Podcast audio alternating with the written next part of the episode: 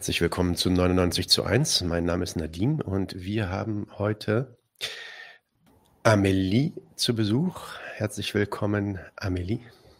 Gleichfalls. Äh, Amélie Lanier, ähm, Lanier, spreche ich das richtig aus? Französisch? Ja, ja. ja genau.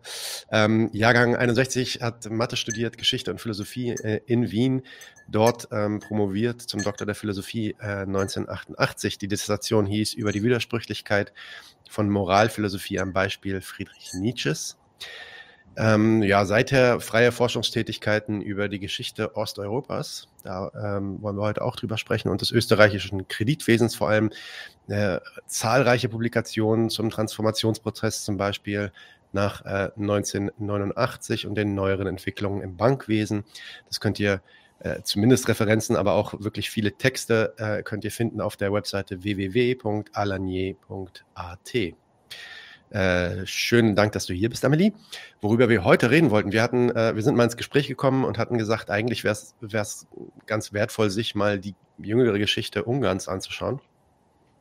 Vor allem, weil ähm, die, ja, ich sag mal, die Eingliederung in die, in die kapitalistische Welt nach dem Fall der Sowjetunion da etwas anders verlief als jetzt zum Beispiel im Fall der DDR.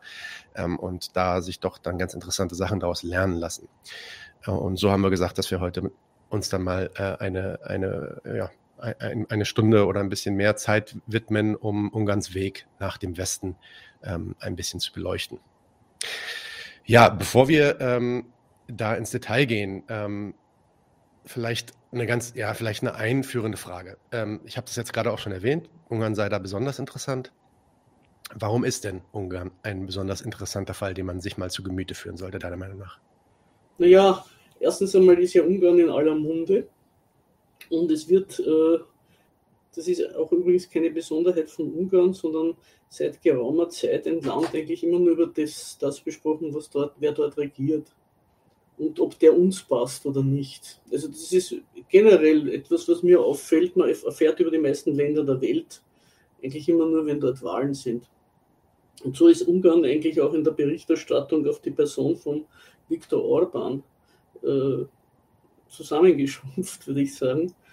Und das ist also in jeder, jeder Hinsicht bei jedem Land eine ganz verkehrte Sichtweise.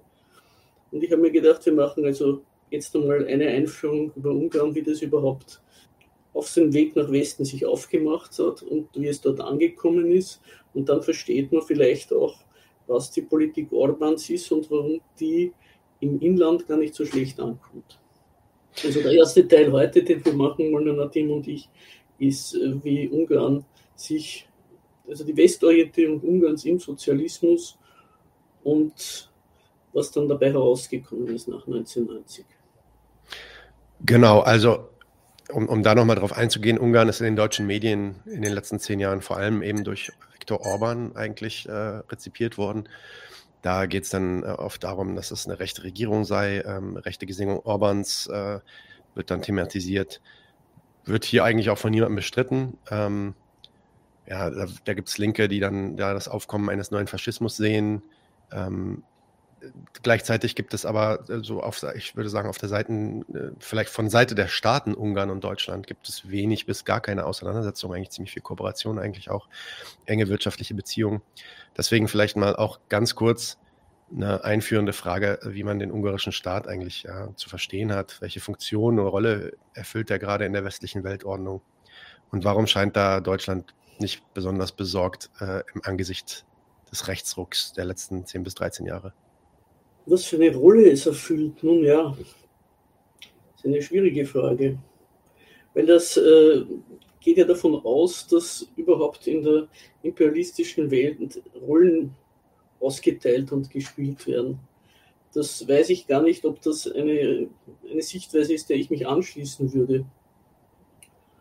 Ungarn ist halt vorgesehen gewesen in der EU als eine Art Hinterhof, verlängerte Werkbank, Arbeitskräftereservoir. Gar nicht so sehr, was es eigentlich seine Rolle war im RGW, landwirtschaftlicher äh, Lieferant, das war eher störend. Die Landwirtschaft Ungarns ist deswegen äh, systematisch ruiniert worden. durch das Assoziationsabkommen und alles. Also Ungarn ist, ist ein Staat, das sich mit dieser Hinterhofrolle halt offensichtlich nicht abfindet, die jetzige Regierung. Und das macht eigentlich ihre Unbeliebtheit aus. Das würde ich jetzt einmal äh, sagen, da ist, das ist nicht ganz nach Plan gelaufen. Gerade weil es vorher alles so sehr nach Plan gelaufen ist. Die, bis, bis, äh, bis zum EU-Beitritt war ja Ungarn mehr oder weniger ein Musterknabe der Westintegration. Das hat halt für das Land äh, selber und seine Bewohner unangenehme Folgen gehabt und die, das Ergebnis dessen ist dann eine Regierung, die sich mit der, das mit der EU zusehends unzufrieden ist. Es ist ja wirklich interessant, wie ich nach Ungarn gekommen bin. 1985 war das Land extrem äh, russlandfeindlich oder sowjetfeindlich und inzwischen hat sich das völlig gekehrt. Inzwischen ist ähm, sind eigentlich, haben alle Leute wieder Russland als alten äh, Freund und Partner entdeckt. Also das ist nicht nur der Herr, sondern auch das Geschirr, das sich da äh, wieder nach Osten gewandt hat. Okay, dann gehen wir mal rein. Gehen wir mal ein bisschen in die Geschichte. Du hast es auch schon gerade erwähnt, der RGW. Die meisten Leute wissen wahrscheinlich nicht, was das ist. Deswegen, ähm, ja, Ungarn war 1949 eines der Gründungsmitglieder dieses RGWs, des sogenannten Rat für gegenseitige Wirtschaftshilfe. Kannst du uns kurz erklären, was dieser RGW war und welche, ich sag's wieder, welche Rolle Ungarn in diesem Rat da gespielt hat? Also der Rat für gegenseitige Wirtschaftshilfe war halt ein Versuch, die Satellitenstaaten der Sowjetunion äh, an, an sie zu binden und eine, einen Wirtschaftsraum zu schaffen, nachdem im Westen der Marshallplan angelaufen ist. Also der RGW ist gegründet worden 1949, ein Jahr nach dem Anfang, Anfang des Marshallplans. Der Hauptinitiator war neben der Sowjetunion Rumänien, was dann auch das erste Land war, das sich ziemlich ausgegliedert hat aus dem RGW, und zwar aus ähnlichen Gründen wie Ungarn. Da muss man sagen, der RGW hat verschiedene äh, Stadien durchlaufen. Also am Anfang in der Wiederaufbauzeit sollte sich jedes Land unabhängig eigentlich industrialisieren. Dadurch ist, äh, muss man sagen, der Sozialismus auch bei Schichten, äh, antikommunistischen Schichten dieser Staaten populär geworden. Das hängt zusammen mit dem gibt es einen Begriff der nachholenden Industrialisierung, die der Sozialismus für verschiedene Staaten bedeutet hat.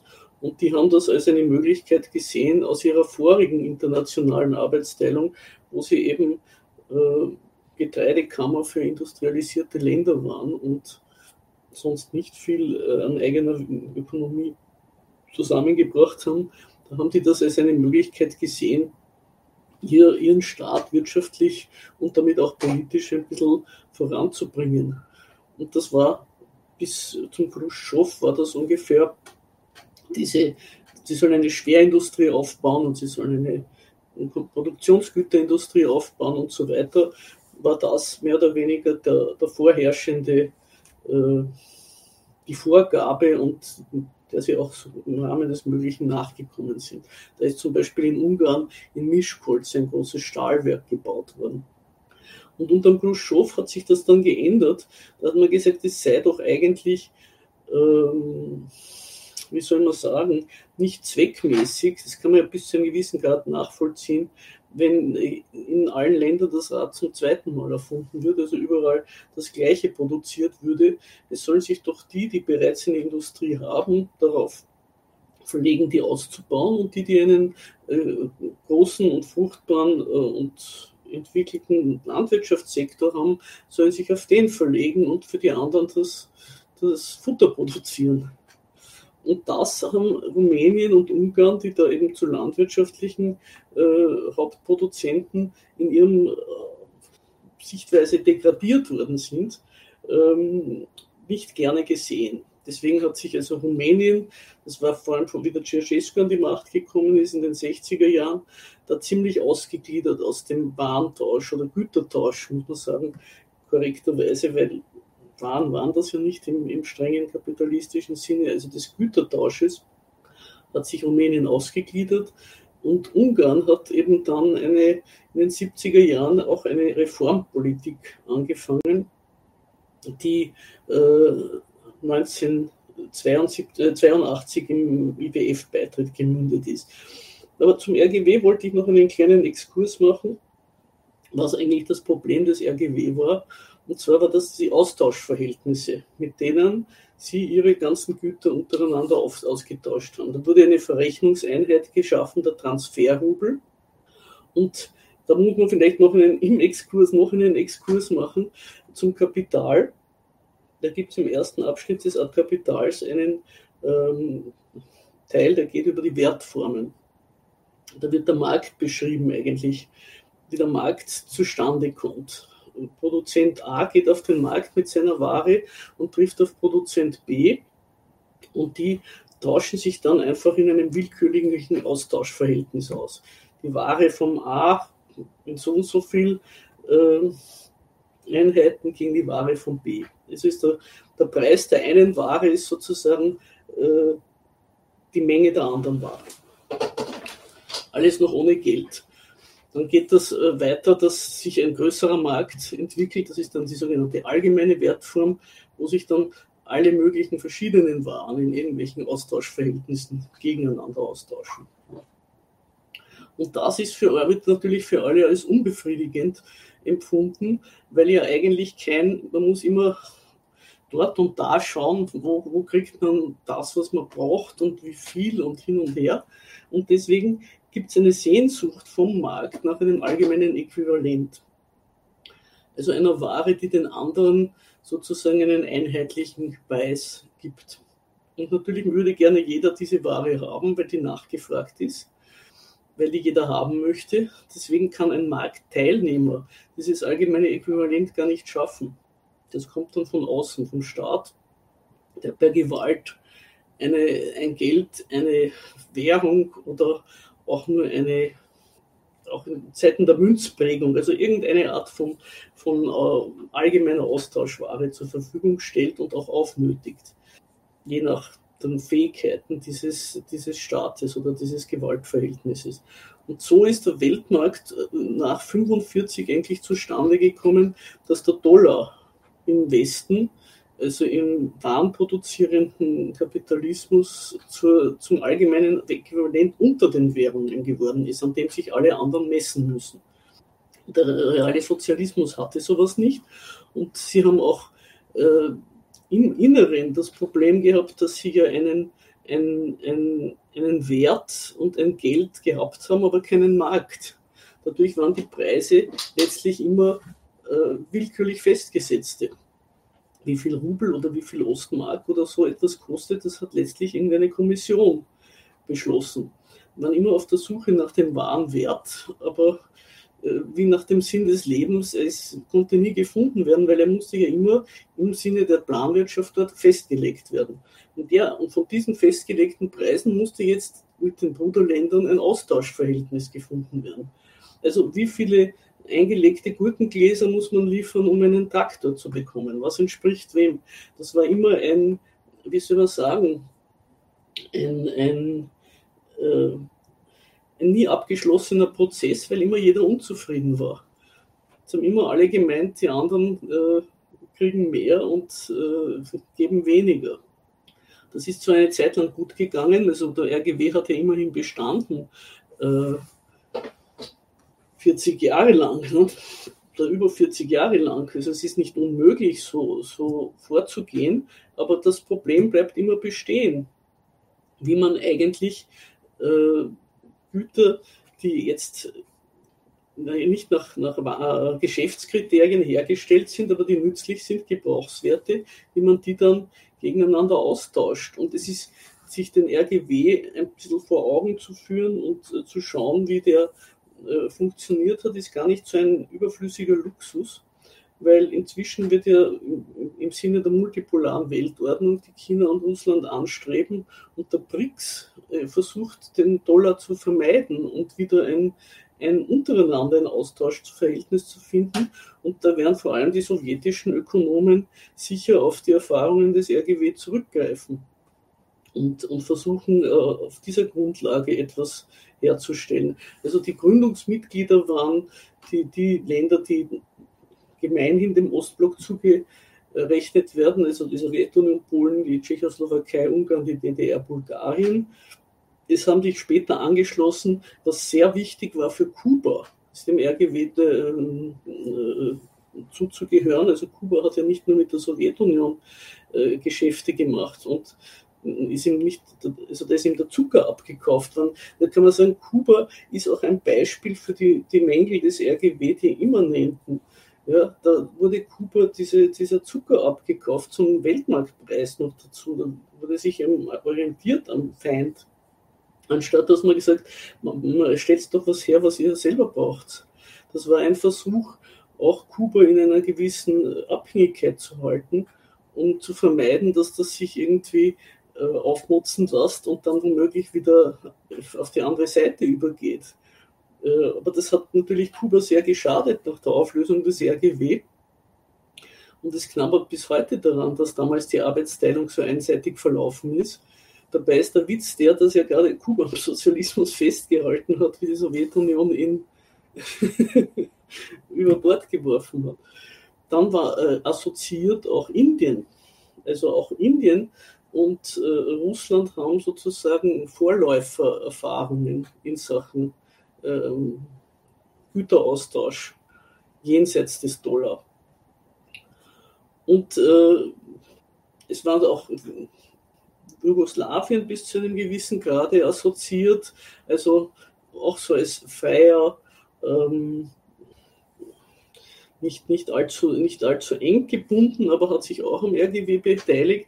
Und deswegen ist natürlich der, der, der Fall der Sowjetunion hat Jugoslawien sehr getroffen, abgesehen von anderen Schwierigkeiten. Man schaut nur auf die Verschuldung im Westen, aber dass da die Osthandelspartner auch abhanden gekommen sind, war sicher einer der Gründe für, den, für den, das traurige Ende, was dieser Staat genommen hat.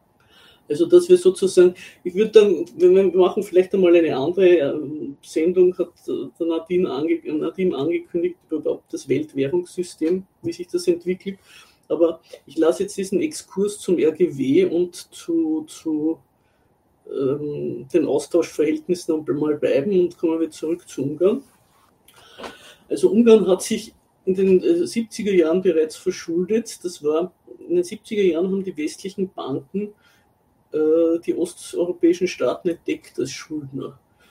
Weil da war, waren sie auf der Suche nach neuen Geschäftsmöglichkeiten und das waren ja im Vergleich zu Entwicklungsländern oder äh, Betrieben relativ verlässliche Schuldner, weil ein, ein Staat kann sich nicht auflösen und die, die ähm, wie soll man sagen, Schuldenaufnahme und Abzahlungskapazitäten waren ja groß.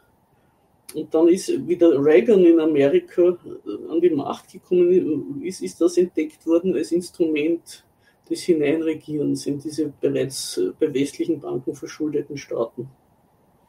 Und da ist dann in der IWF auch angesetzt worden darauf, da die, die westliche Politik in dieser Schuldenbetreuung, äh, wie soll man das nennen, durchzusetzen oder zum, in Anschlag zu bringen. Und das war ja der Grund, warum Rumänien, das noch in den 70er Jahren dem IWF beigetreten ist, sich dann beschlossen hat, die Schulden alle zurückzuzahlen. Das ist ja auch ein, wieder ein Exkurs, bevor wir zu Ungarn kommen, ein welthistorisch einzigartiger Fall gewesen von einem Staat oder lange Zeit, der seine Schulden wirklich zurückgezahlt hat. Und das kann man sagen, ist auch einer der Gründe gewesen für den Sturz von Ceausescu dass der etwas gemacht hat, was eigentlich in der heutigen modernen Schuldenverwaltung gar nicht vorgesehen ist.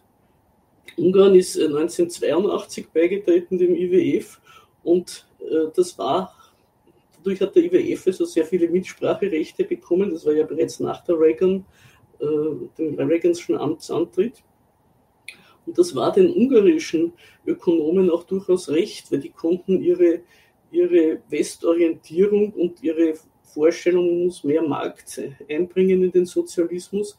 Das konnten sie dann mit dem guten Onkel, der, der da mitredet und gute Ratschläge gibt, legitimieren. Und so ist dann in den 80er Jahren noch ein privater Banksektor eingeführt worden, vor allem für den Agrarkredit, mit äh, unter anderem einer österreichischen Bank. Ich weiß nicht, wie viele andere Banken äh, noch dabei waren. die österreichischen Banken waren da Vorreiter überhaupt. In Osteuropa. Und es ist zum Beispiel auch eine Einkommensteuer auf Anraten des IWF eingeführt worden. Jetzt muss man mal sagen, was für ein Unding eine Einkommenssteuer in einem sozialistischen Staat ist. Die haben überhaupt keine Steuern gehabt, weil da hat ja alles dem Staat gehört. Alle Leute waren Angestellte des Staates und letztlich haben sie alle über die Betriebe und so vermittelt ihr Geld vom Staat bekommen. Jetzt ist das ja eine Einkommensteuer da einzuführen absurd, weil da wird mit der einen Hand gegeben, was mit der anderen Hand genommen wird. Aber es ist mit dieser Einführung der Einkommensteuer auch noch einiges andere einhergegangen. Es hat zum Beispiel Ungarn, was im Nachhinein wird das Ungarn von liberalen äh, Apologeten, sagen wir mal, äh, angekreidet als ein Versuch, den Leuten das Maul zu stopfen. Aber das war ganz, ganz und gar nicht so. Die haben äh, Devisen umwechseln können. Die konnten mit ihrem Vorrind gehen und für eine Urlaubsreise oder für eine Auslandsreise oder sonst was Devisen einlösen. Diese Devisen hat natürlich Ungarn auf dem, auf dem äh, internationalen Kapitalmarkt vorher aufnehmen müssen. Und dann wurden da so Sachen gemacht, zum Beispiel wie das in Deutschland aussortierte Strickmaschinen gekauft worden sind in großer Menge. Da Deutschland seine Textilindustrie, vielleicht auch die Schweiz, umgestellt und dann wurden jede Menge Strickmaschinen importiert und die Leute sind von ihrer Arbeit nach Hause gekommen und haben dann noch Pullover gestrickt. Also damit sie dann vielleicht ihre Datsche ein bisschen aufmotzen können. Reich ist man damit auch nicht geworden. Oder sie haben äh, zum Beispiel in der Landwirtschaft hatten alle die Möglichkeit eines privaten Gemüsegartens, den sie dann am Markt dessen Produkte sie am Markt veräußern konnten. Das hat auch geheißen, ja, hier sind marktwirtschaftliche Elemente und da sieht man ja, die Versorgung ist gesichert.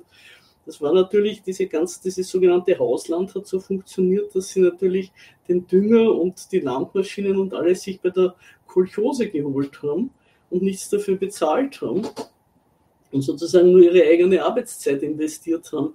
Das war aber alles so die Vorstellung, wir haben schon marktwirtschaftliche Elemente und wir sind doch schon auf dem richtigen Weg.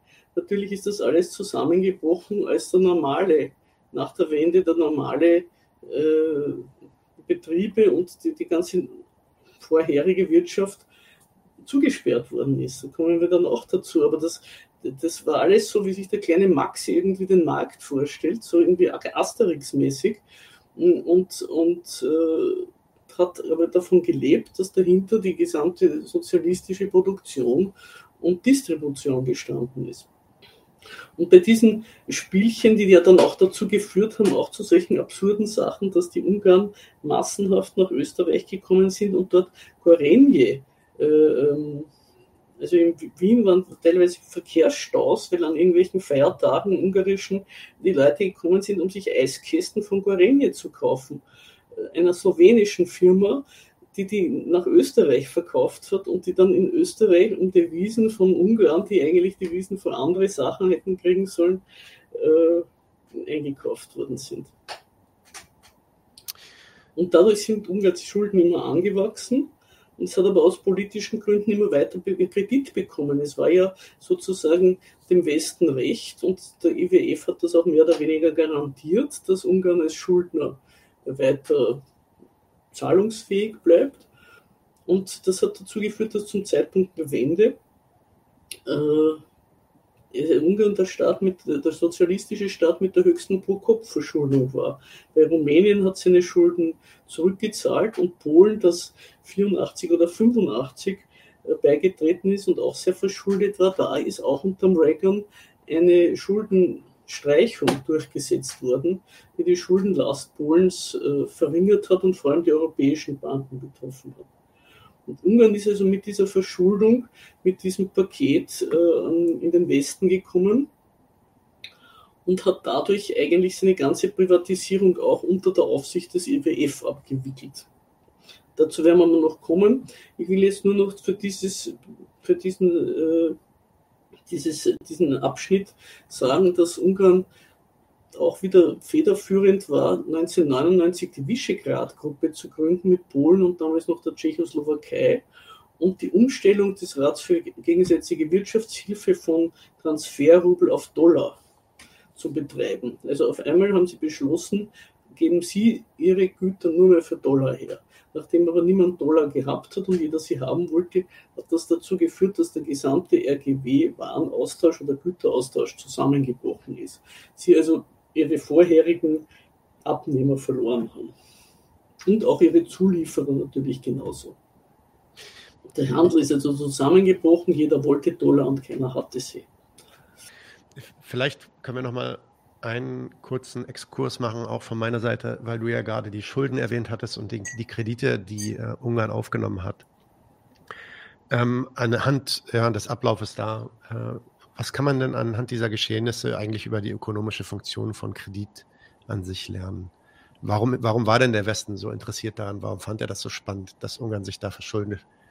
Ähm, Wenn es doch eh eigentlich nicht zum ja, zugängigen Handhabe gehört, dann die Schulden dann auch irgendwann zurückzuzahlen.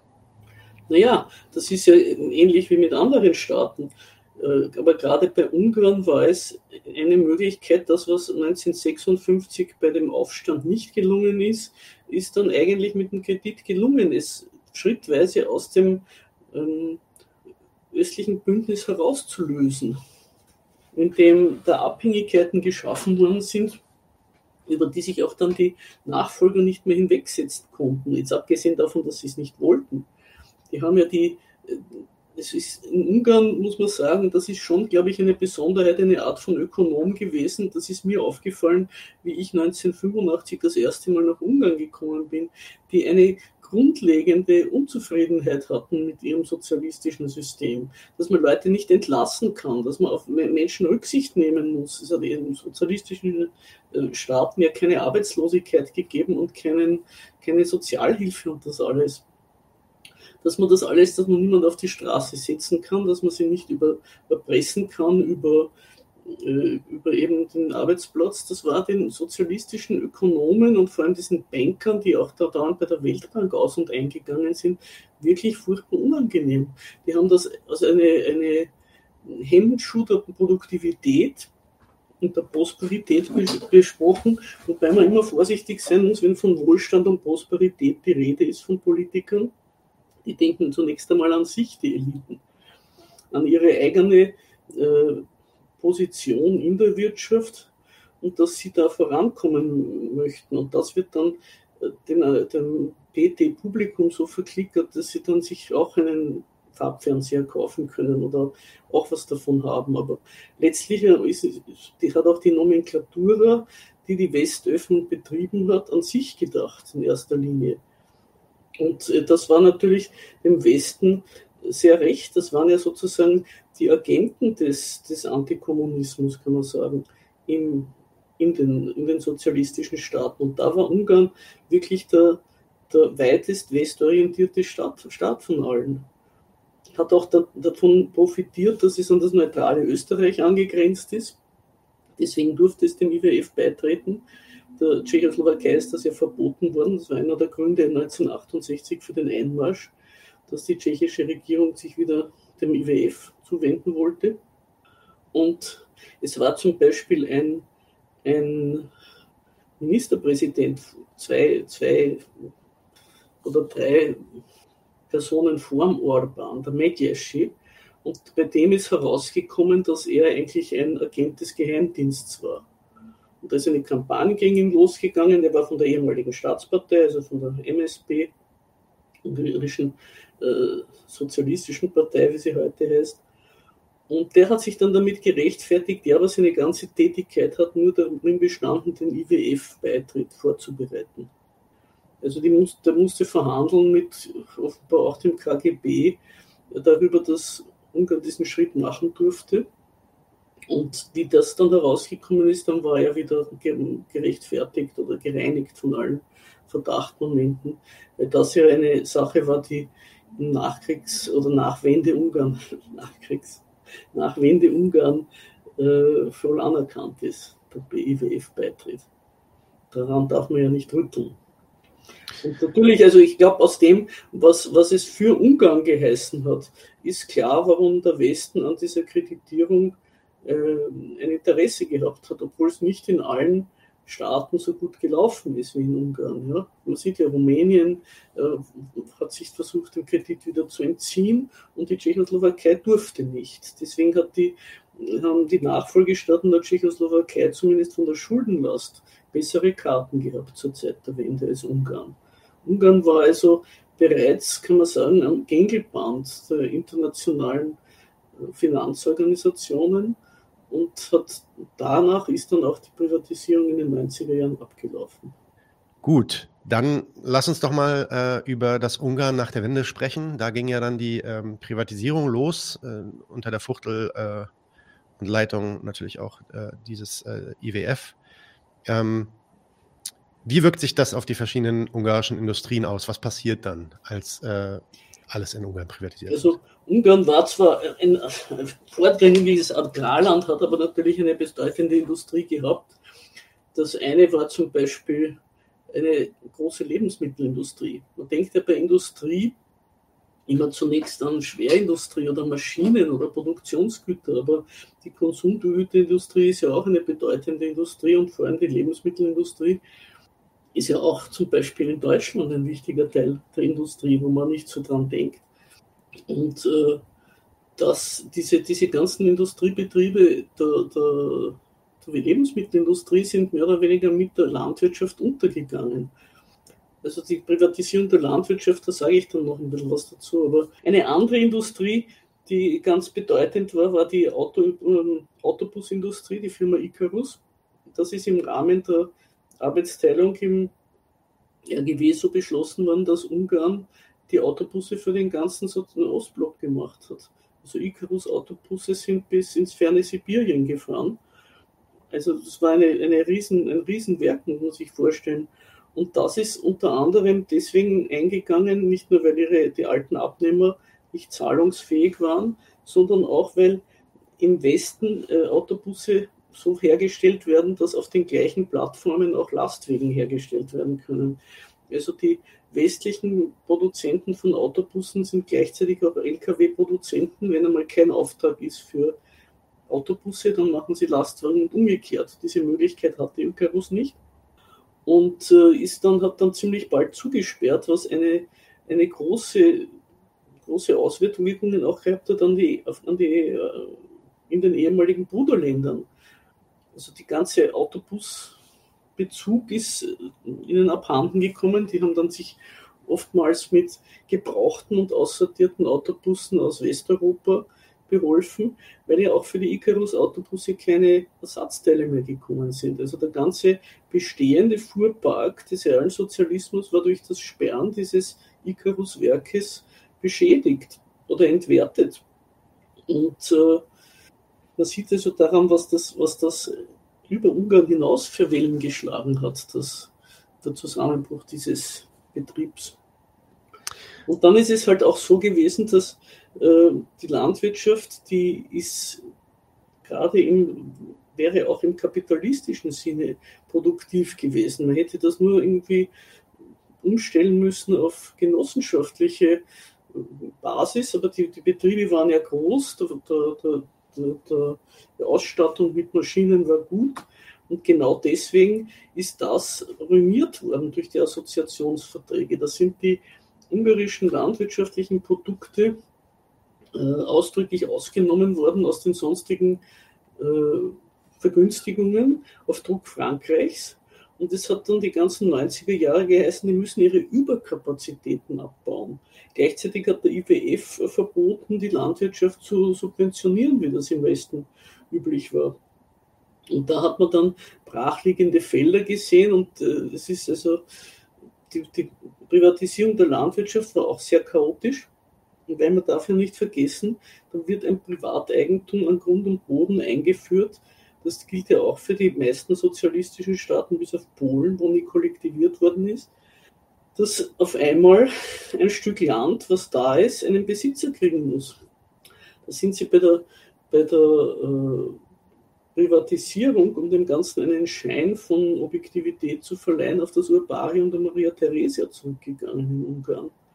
Und da irgendwie mh, Grundstücke wieder in einen Kataster und sowas einzuführen und dann irgendwelche alten Besitzer, die dann noch Rechte hätten zu ermitteln, die waren natürlich längst entweder im Ausland oder in, in, äh, ganz anderen Berufen. Und es hat sich dann um diese landwirtschaftliche äh, Privatisierung erstens ein Wertpapiermarkt mit sogenannten Berechtigungsscheinen auf Land entwickelt. Und es haben sehr viele österreichische Landwirte mit sogenannten Taschenverträgen Land gekauft, obwohl zu dem Zeitpunkt es noch verboten war, agrarischen Boden an Ausländer zu veräußern. Die haben sich dann mit irgendwelchen Bürgermeistern und Genossenschafts-, also Kolchosenvertretern getroffen und dann unterm Tisch irgendwas gezahlt und einen Strohmann eingesetzt im Grundbuch. Und das hat ist unter dem Orban zum Beispiel sind diese ganzen Privatisierungen, sind diese Leute wieder enteignet worden, was also auch ein großes, großen Sturm im Blätterwald, vor allem im österreichischen, hervorgerufen hat. Dort wird wieder enteignet wie im Sozialismus, wobei eigentlich dann nur äh, vollkommen illegitime Verträge wieder für ungültig erklärt worden sind. Aber das Ergebnis war von der landwirtschaftlichen Produktion, dass Ungarn aufgehört hat, ein landwirtschaftlicher Produzent zu sein und entweder Futtermittel dort angebaut wurden äh, oder Felder brachgelegen sind. Und wo da Leute halt mit wiederum ohne Kapital versucht haben, mit ganz primitiven Mitteln Land zu bestellen weil ja auch kein, kein überhaupt, das, das hat lange gebraucht, das ist eigentlich erst wieder unter dem Orban geschehen, dass das europäische Agrarkapital Ungarn entdeckt hat und sich dort ähm, im Sinne von irgendeinem Landgrabbing große fruchtbare Flächen unter den Nagel zu reißen und dort großflächig vor allem Getreide anzubauen.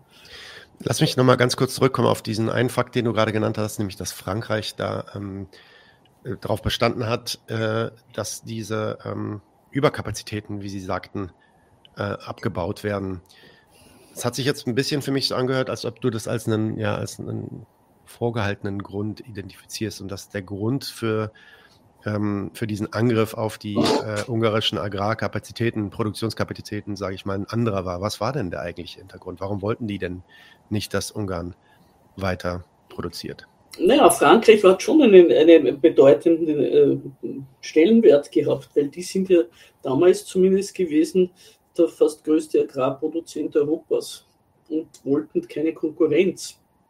Aber genau genommen ist ja äh, die ungarische Landwirtschaft genauso ein Konkurrent gewesen wie die, zum Beispiel die ungarische Papierindustrie. Die hatten eine auch bedeutende Papierindustrie. Da sind alle möglichen Künstler und Fotografen in Zeiten, wo alles noch analog ging, hinübergefahren und haben sich dort Fotopapier gekauft und Zeichenpapier. Das ist gekauft worden von irgendeinem Industriellen, einem österreichischen, auch alles unter IWF-Aufsicht und österreichische Banken waren auch in der Privatisierung sehr beteiligt, weil diese ganzen Betriebe, bevor sie verkauft worden sind, musste ja ein Wert ermittelt werden. Und das ist das gleiche Problem, was die Treuhand gehabt hat. Oder die tschechische Privatisierung. Die haben ja keinen Wert gehabt im, im kapitalistischen Sinne. Sie hatten auch kein Steuersystem, nachdem sie irgendwie eingestuft waren auf irgendeinen Wert. Also wurden diese Werte, ich weiß nicht, Handgelenk mal Pi mit Vergleichen mit irgendwelchen westlichen oder Drittweltfirmen oder so hergestellt. Und dann sind die verkauft worden und die haben dann viele Betriebe einfach zugesperrt. Auch die, die Agrana, die österreichische Lebensmittelindustrie hat das betrieben, dass sie dort Zuckerfabriken gekauft hat und dann äh, stillgelegt hat, sodass es dann einmal vor 15 Jahren ungefähr oder vor einiger, also 10 oder 15 Jahren das seltsame Phänomen gegeben hat, dass Ungarn nach Österreich gefahren sind, Zucker einzukaufen, weil er billiger war wie bei ihnen. Äh, also generell war es so, dass, dass äh, im Gegenteil zu dem, was die ungarischen äh, Entscheidungsträger vor der Wende angenommen haben, gerade die Betriebe, die irgendwie westlich kompatibel gewesen wären, dass die weg mussten, weil sie eine Konkurrenz waren. Also Ungarn ist mehr als andere Staaten, weil es dort so gut gelungen ist, zu einem Markt hergerichtet worden, wo dann wieder natürlich auch die gewisse Unzufriedenheit ist, weil es halt ein sehr kleiner Markt ist. Also zum Beispiel Polen, was ein viel größerer Markt ist, hat ja viel mehr Einwohner, da sind dann auch Betriebe gegangen, um sich anzusiedeln um dort vor Ort zu produzieren. Während in Ungarn ist außer Autoindustrie nicht sehr viel zustande gekommen an Investitionen. Oder es sind halt europäische Lebensmittelproduzenten, sind dann dort hingegangen, Parmalat äh, oder so, und äh, haben dort, wie soll man sagen, Aasgeiermäßig äh, äh, das noch übernommen zu einem, einem Schnäppchenpreis, was noch irgendwie brauchbar war nach Jahren der Privatisierung. Also der Privatisierung oder der Ruinierung der ungarischen Landwirtschaft und Lebensmittelindustrie hat auch beigetragen, dass als erstes privatisiert worden ist der Einzelhandel an Lebensmitteln. Und da sind lauter Leute hingekommen, zum Beispiel westliche Firmen haben sich dort eingekauft oder irgendwelche äh, Leute haben das übernommen, die sich halt irgendwie ihre Ersparnisse zusammengekratzt haben, um nach allen Entlassungen, die da waren, äh, irgendwie einen Job zu haben oder eine Einkommensquelle. Und das waren dann die sogenannten 24-Stunden-Geschäfte, die halt irgendwie äh, meistens auch aus dem, ähnlich wie der Meindl, aus dem Westen importiert haben, weil durch diese Privatisierung des Handels die alten Bezugswege zu den landwirtschaftlichen Betrieben gekappt worden sind. Du bist dann in, nach Ungarn, in Ungarn in so ein Lebensmittelgeschäft gekommen und hast dort französische Haarmilch gefunden. Okay, interessant. Okay, gehen wir mal äh, ein Stück weiter. Ähm, Warte, nein, ich wollte noch sagen, wie dann die, ähm, ich weiß jetzt nicht, wo du hin wolltest. Nee, mach mal, mach mal. Äh, ich wollte nur sagen, wie dann die Investoren, die dann dort noch waren, vor allem die Autoindustrie, wie die dann äh, aufgenommen worden sind. Also die, die sich angesiedelt haben, die haben Steuerfreiheit erhalten. Für ich weiß nicht wie viele Jahre. Und es, es, sind dann auch Betriebe, wenn die Steuerfreiheit vorbei war und sie wieder hätten Steuern zahlen sollen, haben sie das ab, sind sie abgehaut in andere Staaten. Die Arbeiter, die zum Beispiel bei den äh, bei irgendwelchen Werken in St. Gotthard oder in Dior eingestellt worden sind, die durften nicht gewerkschaftlich organisiert sein. Das war eine der der Vorgaben. Ähm, besonders ist, fällt es mir auch auf, Suzuki hat sich angesiedelt in einer Stadt namens Estergom. Estergom war früher der Sitz des Kardinals und eine sehr hübsche touristische Stadt am Donauknie.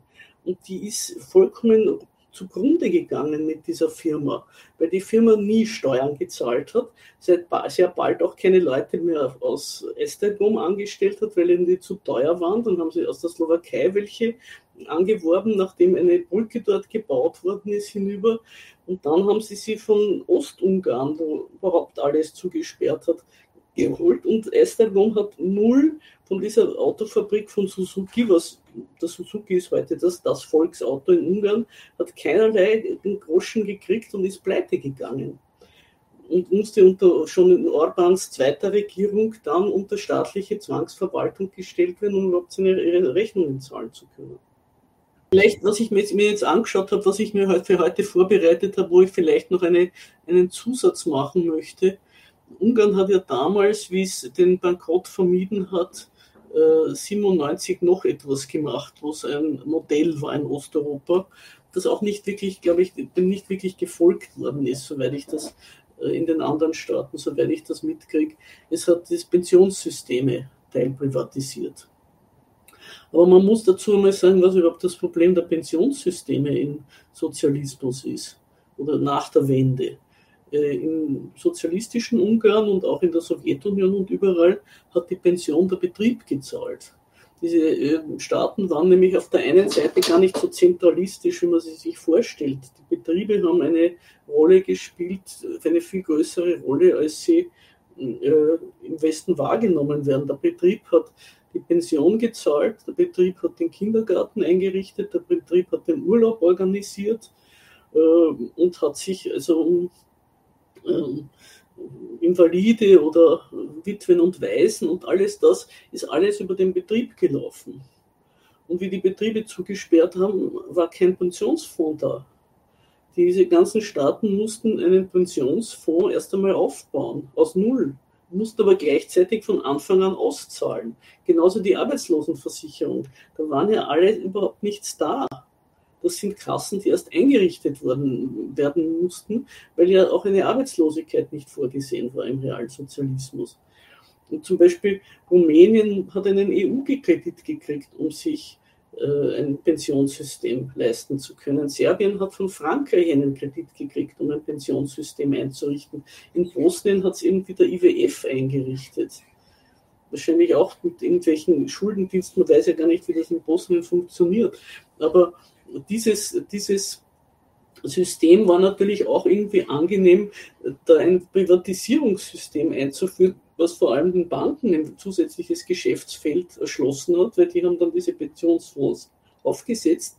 Aber da wurden dann die, die äh, Arbeitenden, die, die in Arbeit gestanden sind und auch die, die schon im Ausland waren, dazu angehalten, wenn sie zu Hause ein Pensionssystem haben wollten, mussten sie auch in diese privaten Pensionssysteme zusätzlich zu der staatlich einbehaltenen Pension einzahlen.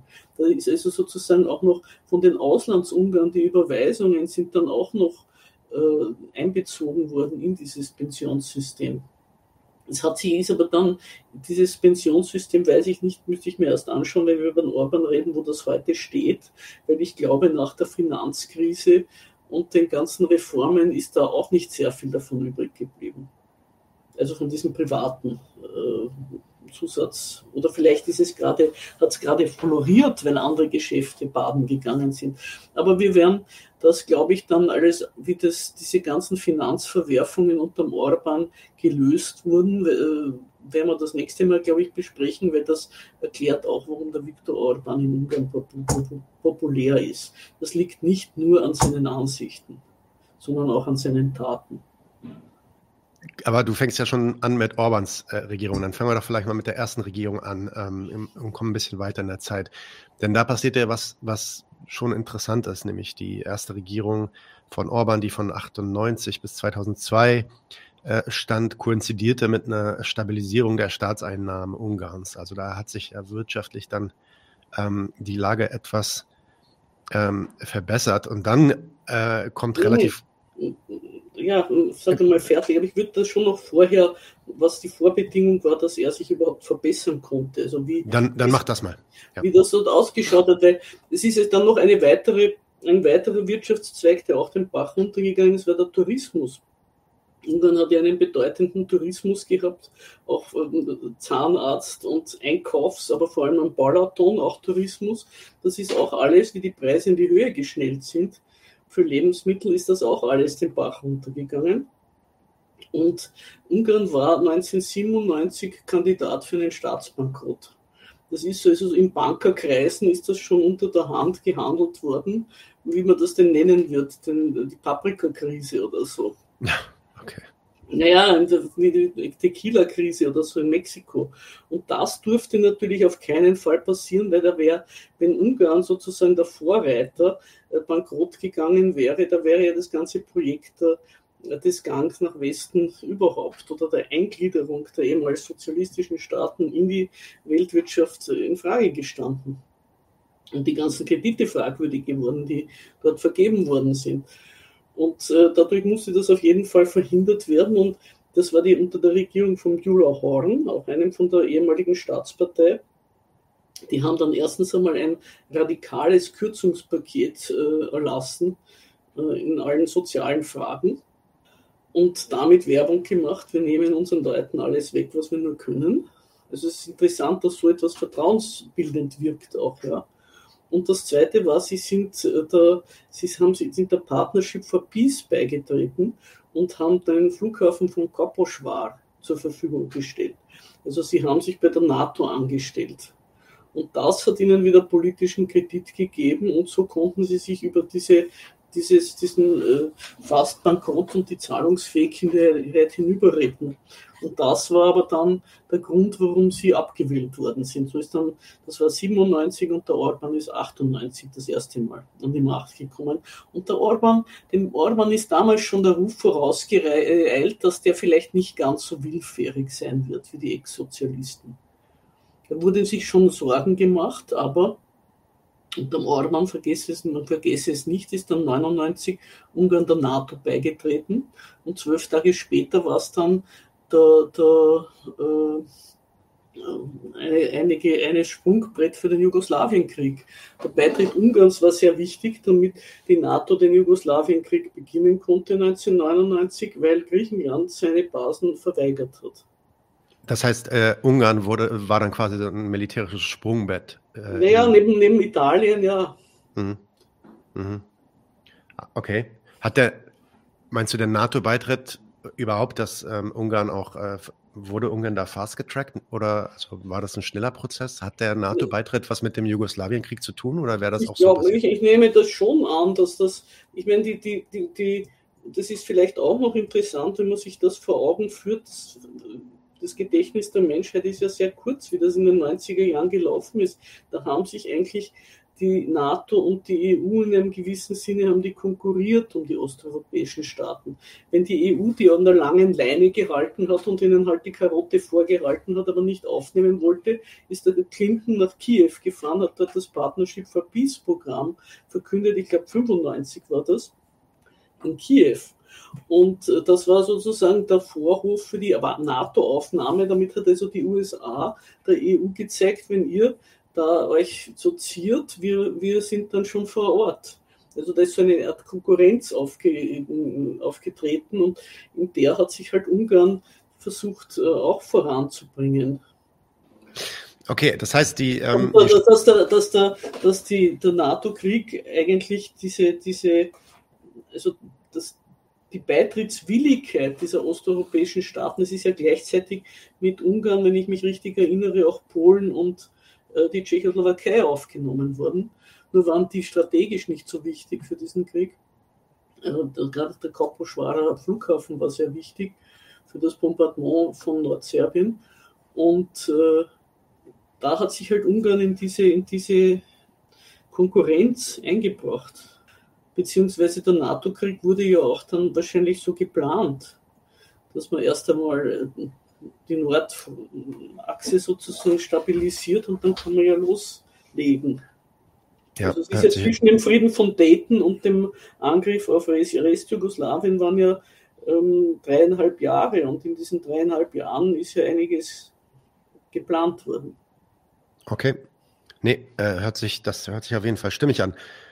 Es ist ja dann auch so gewesen, dass ein paar Jahre später, fünf Jahre später, 2004, trat Ungarn dann auch der EU bei. Mit dem NATO-Beitritt, der NATO-Beitritt bescherte Ungarn natürlich auch nochmal äh, neue Kredite, was dann auch ein Hintergrund war ähm, der Stabilisierung dieser Staatseinnahmen.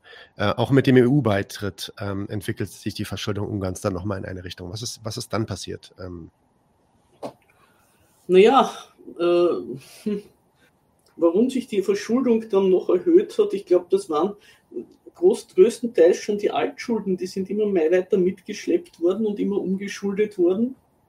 Und äh, auch immer für den äh, EU-Beitritt auch wieder unter den Teppich gekehrt worden, weil der EU-Beitritt ist ja, ist ja äh, mit großen Versprechungen einhergegangen, was da jetzt von der EU alles für Gelder kommen würden. Und das hat sowohl die EU als auch der, der regierende, der damals regierende Ministerpräsident, das war der Gürtschein, gewusst. Aber es war eine, der EU-Beitritt war ja mit von einer Volksabstimmung begleitet und die musste gut gehen. So ähnlich wie in Österreich, wovon dann mit dem sogenannten Ederer Tausender jedem versprochen wurde, das äh, Leben würde um 1000 Euro pro Jahr billiger mit der EU. Also das waren alles so aus den, aus den Ärmeln gezogene propagandistische Versprechungen und in Ungarn ist vor allem dem Agrarsektor sind da schöne Zeiten vorausgesagt worden und nach dem EU-Beitritt hat sich herausgestellt, dass das alles gelogen war. Und da hat es dann auch, ich glaube, das war dann 2006 oder so, da sind die Jobbik groß geworden. Da hat es dann, wurden geleakt äh, von einer privaten Parteitag und Baulaton eine Ansprache vom Djurcan, er gesagt hat, ich habe gewusst, dass ich gelogen habe, aber was hätte ich machen sollen?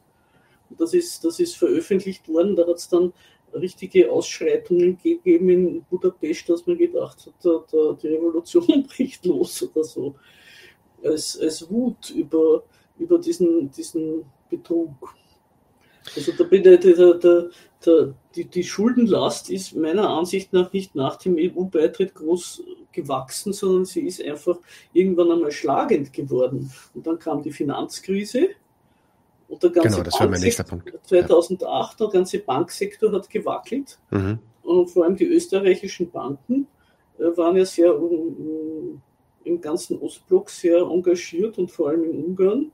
Und daraufhin hat Ungarn ein IWF-Rettungspaket gebraucht, um den, um den äh, Bankrott zu vermeiden. Das ist auch etwas, was man gerne vergisst. Das war unter, ich weiß nicht, das war glaube ich schon der Nachfolger von Jurcan, der Boynay, auf jeden Fall vorm Orban, aber das ist, sind alles Sachen, die dem Viktor Orban den Weg bereitet haben. Und zu sagen, die EU ist für uns nicht gut. Und da war ja damals, doch darf man auch nicht vergessen, die Jobbik sehr stark, die, die also wirklich sehr rechtsradikale sind und sich auch mit den Symbolen geschmückt haben, teilweise des, des faschistischen Ungarn. Und die sind, haben so viele Stimmen bekommen, weil die durch die abgehängten Gebiete Ostungarns gegangen sind von Tür zu Tür und dort die Leute überzeugt haben, erstens wählen zu gehen überhaupt und zweitens sie zu wählen. Ungarn hat ja eine sehr niedrige Wahlbeteiligung, das darf man auch nicht vergessen, weil die meisten Leute sagen, es ist eh alles wurscht, wo sie ja irgendwo recht haben, was ich wähle. Und dadurch kann man natürlich mit kleinen, vergleichsweise kleinen Mehrheiten große parlamentarische Mehrheiten erreichen. Und dieser, dieses IWF-Paket hat natürlich dann auch wieder äh, alle, möglichen, alle möglichen Härten äh, mhm. verursacht und vor allem die ganzen Hypothekarkredite, die aufgenommen wurden in Fremdwährungen äh, völlig versenkt. Also das war das Nächste. Ich weiß nicht, wie, wie, warte mal, jetzt schaue ich einmal. Äh, vielleicht muss man, muss man noch zum Orban zurück. Die erste Orban-Regierung ist ja gestürzt aus einem ganz komischen Grund. Er war ja eigentlich, hat eine gewisse Zufriedenheit oder Stabilisierung erreicht damals. Auch mit so einem äh, einfachen, äh, nicht sehr großen äh, Kredit, Wohnungskredit oder Immobilienkredit, Subventionierung für junge Paare und so.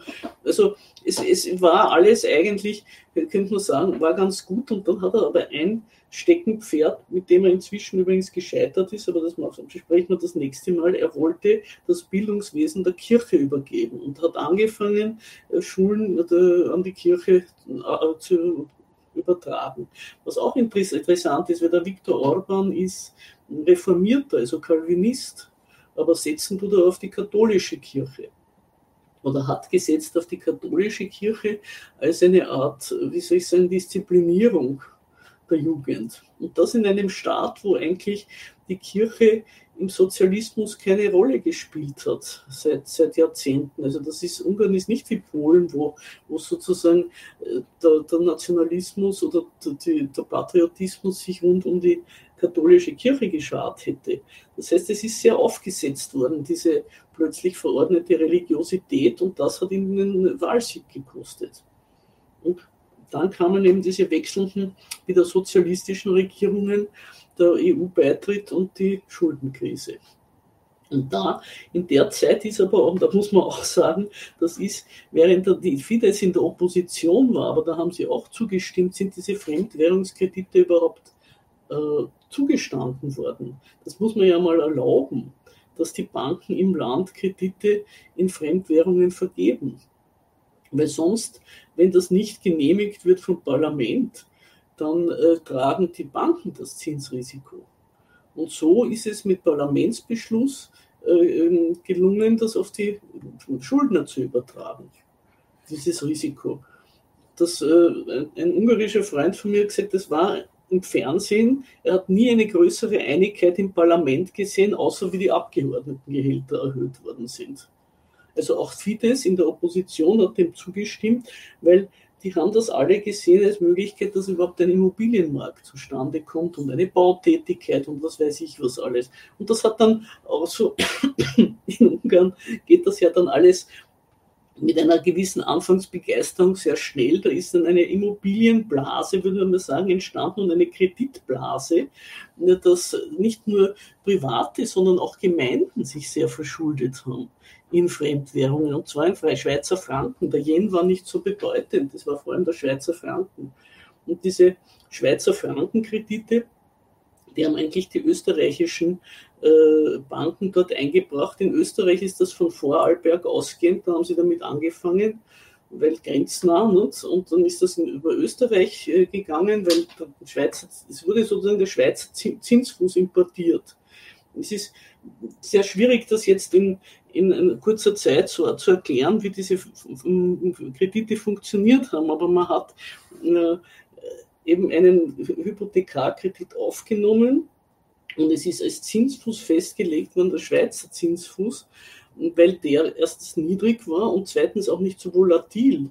Der ungarische war nicht nur sehr hoch, sondern der hat geschwankt zwischen 8 und 15 Prozent immer wieder. Also so wurde das auf den Schweizer Zinsfuß festgelegt. Und das ist teilweise dann, äh, also ein Freund von mir in Ungarn hat mir gesagt, der hat sich ein Auto gekauft und erst nachher, nach dem Autokauf, wofür sie auch einen Kredit aufgenommen haben, haben sie gesehen, dass der ein Schweizer Franken war. Das ist ihnen gar nicht mitgeteilt worden.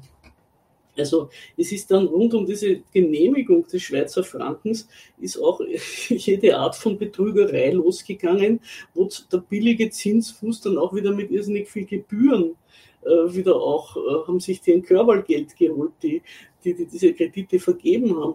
Und dann kam die Finanzkrise und dann ist erst einmal der Vorhind gegenüber dem, dem äh, Euro abgesagt. Ich weiß nicht, ob die Reihenfolge ganz richtig, aber ich glaube, nach diesem IWF-Paket ist es, hat einmal der Vorhind sehr an Wert verloren.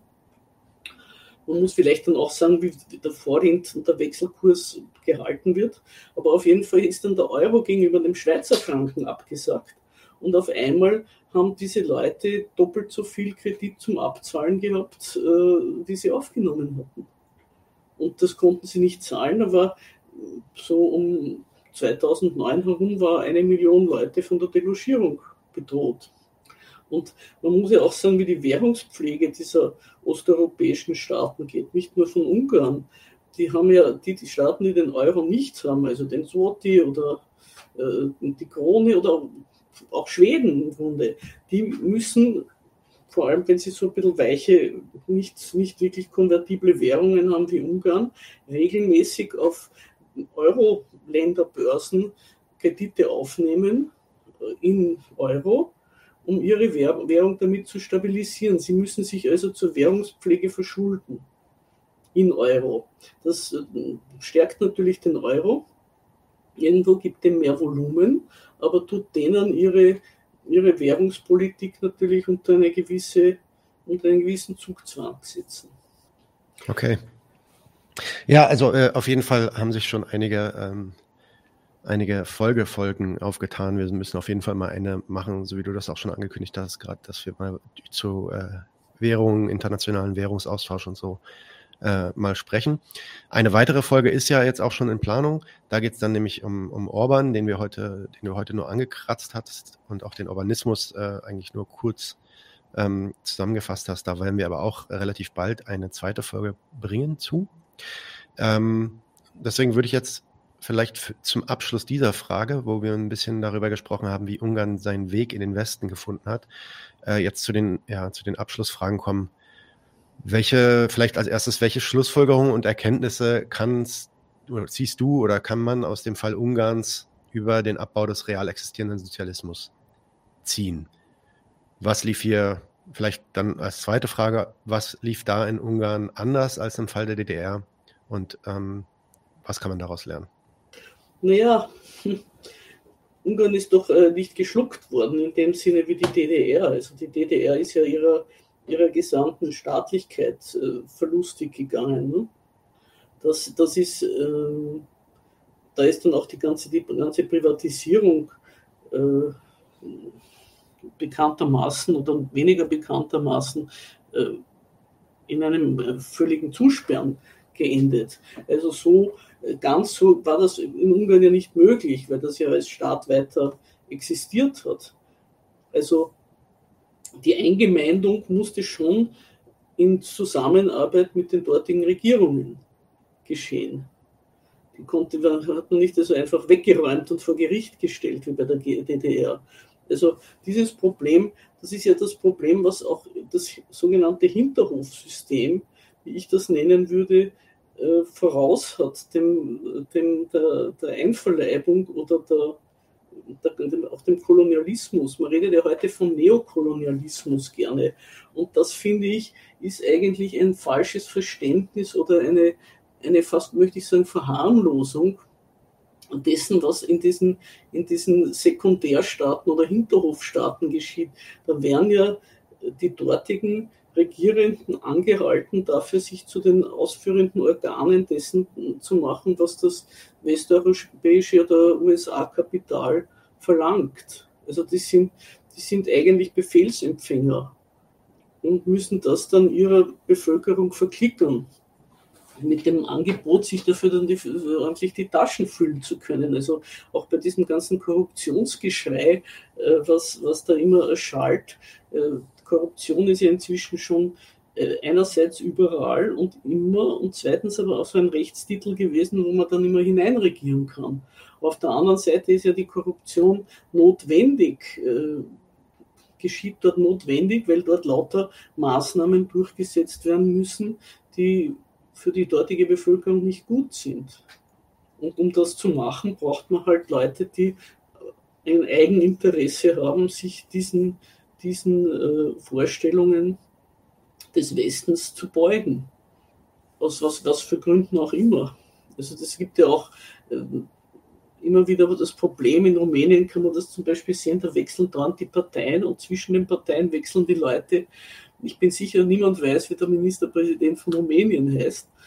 Ich weiß es auch nicht im Augenblick, weil das, das, das, äh, das ganze Parteienspektrum ist vollkommen, wie soll man sagen, flüssig weil man immer wieder wen suchen muss, eine relativ unverbrauchte Kraft, die sich da wieder hinsetzt und das, äh, die Auslieferung des Land und Land und Leuten an den Westen zu betreiben. Und natürlich ist oft angesichts dessen äh, begreiflich, warum irgendwelche Leute wie der Orban aus diesem Schema ausbrechen wollen. Also zu deiner Anfangsfrage zurück, dass er eine Rolle spielt, ist eben gerade das Problem, dass er eine Rolle, die er spielen sollte, nicht spielt. Ja. Ja, ja, er ist auf jeden Fall, er, er stellt sich ja auch so dar, als, als der, der, der Reformer, der Brechende mit den alten Umständen. Ja, ähm, aber wie gesagt, darüber sprechen wir dann in der nächsten Folge nochmal etwas ausführlicher. Okay, äh, Amelie, vielen, vielen Dank für die Ausführung. Ähm, wir, wie, wie gesagt, äh, wie bereits erwähnt, planen wir eine weitere Folge mit dir, hoffentlich bald. Wir bleiben da in Kontakt. Da geht es dann um Orban, den Urbanismus. Was ist der Hintergrund davon? Natürlich aufbauend auf den Inhalten, die wir heute besprochen haben. Vielen Dank nochmal, dass du da warst, Amelie. Vielen Dank an alle Zuhörer und bis bald. Leute, wir brauchen eure Hilfe. Wenn euch dieses Video gefallen hat, klickt auf Like, abonniert den Kanal und vergesst nicht das Glöckchen zu drücken, damit ihr benachrichtigt werdet, wenn wir neuen Content droppen. Außerdem solltet ihr uns überall folgen, wo wir verfügbar sind. Das ist Facebook, Instagram, Twitter und Twitch. Und wenn wir irgendwelche Ankündigungen machen oder Posts, dann shared, was das Zeug hält. Gebt uns all eure Liebe. Wir haben mittlerweile ziemlich signifikante Kosten. Wenn ihr es euch irgendwie leisten könnt, unterstützt uns doch auf Patreon. Dann kommt ihr auch in den Genuss verschiedener Vorteile, wie zum Beispiel Zugang zu unserer Discord-Community oder Zugang zu den ultrageheimen Patreon-Episoden, die wir dort posten. Außerdem könnt ihr uns natürlich auch über PayPal Spenden zukommen lassen. Außerdem haben wir mittlerweile einen eigenen Online-Shop. Das heißt, wenn ihr euch immer noch fragt, was ihr euren Lieben zu Weihnachten, Ostern oder sonst wie schenken könnt, geht dorthin und kauft duftes Merch. Alle Links dazu hier in der Beschreibung oder auch auf unserer Webseite 99 zu 1.de. Vielen Dank fürs Dabeisein, danke für die Unterstützung und wir sehen uns in diesem Theater.